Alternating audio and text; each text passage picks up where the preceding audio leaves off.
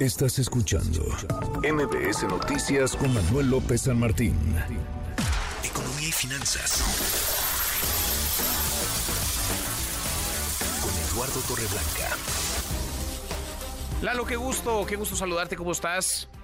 Igualmente, Manuel, como siempre, me da mucho gusto poder saludarte y poder saludar al público que nos está escuchando. Buenas tardes. Muy buenas tardes. Ayer lo informábamos y no es eh, común ver cosas como esta. Avanzó en el Senado, falta todavía un tramo en el terreno legislativo, pero avanzó la posibilidad de aumentar el aguinaldo de 15 a 30 días, Lalo. Pues sí, al doble, ¿no? Al doble. Digo, es una idea muy lucidora, Manuel que el movimiento del presidente encabeza que partidos políticos en una época tan especial en lo electoral, pues están, han decidido abrazar porque no se van a quedar fuera, ¿no? Eh, habiendo votos de por medio, así es que eh, habría que decir que es una iniciativa muy lucidora, pero no todas las empresas en este país cuentan con la posibilidad de doblar la prestación, ¿no? Eh, hay empresas que ya entregan más de, de, medio, de medio mes de salario. Hay empresas incluso que hasta superan los 30 días de aguinaldo, eh, públicas y, y, privadas. Pero no todas las empresas, solamente una minoría. En el país existen, Manuel, 5 millones 541 mil empresas formales. Las microempresas, las que cuentan entre 1 y hasta 10 trabajadores, son el 97.5% del total. Es decir, aquí estamos hablando de 5 millones 402 mil empresas formales.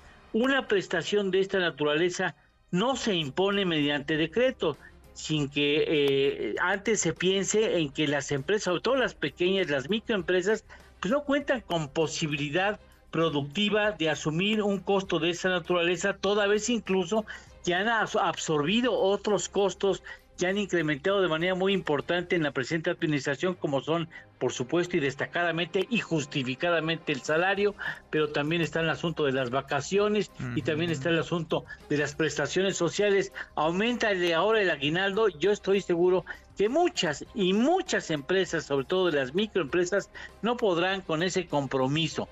Eh, y también eh, carece esta iniciativa de una virtud deja de lado la existencia de 32 millones de trabajadores, el 54% de quienes trabajan, quienes están en la informalidad y no podrían disfrutar de esa, de esa medida. Es decir, me parece que es más razonable ver cómo disminuimos la informalidad para precisamente incorporar a esos trabajadores a esquemas que les garanticen mejor protección antes de pensar que eh, las empresas pueden, así como si nada, doblar el aguinaldo, bueno para el trabajador, bueno para la economía, pero malo para muchas microempresas, indudablemente no podrían cumplir con ese compromiso. Y creo que hay que pensar las cosas, claro, lo que quieren es que lleguen muy felices y agradecidos pues a las urnas, pues pero me parece que hay ideas que ya no son sensatas, ¿no? Pues sí, pues sí, totalmente. Y no es lo mismo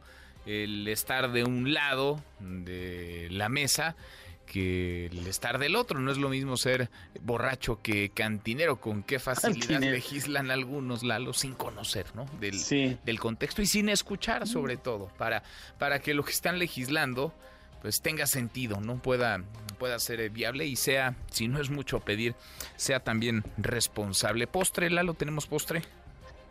Gracias que sí. Hoy es el Día Internacional de las Enfermedades Raras que se considera internacionalmente que hay aproximadamente 7000 este, enfermedades raras en el mundo y en México, en nuestro país hay 10 millones de mexicanos que padecen alguna de estas enfermedades raras. Mira, qué, buen dato, qué interesante. Qué interesante y tanta conciencia que nos falta hacer al respecto. Abrazo, gracias Lalo. Gracias Manuel a ti, gracias a ti y saludos al auditorio. Muy buenas tardes, es Eduardo Torreblanca. Manuel López San Martín en MBS Noticias.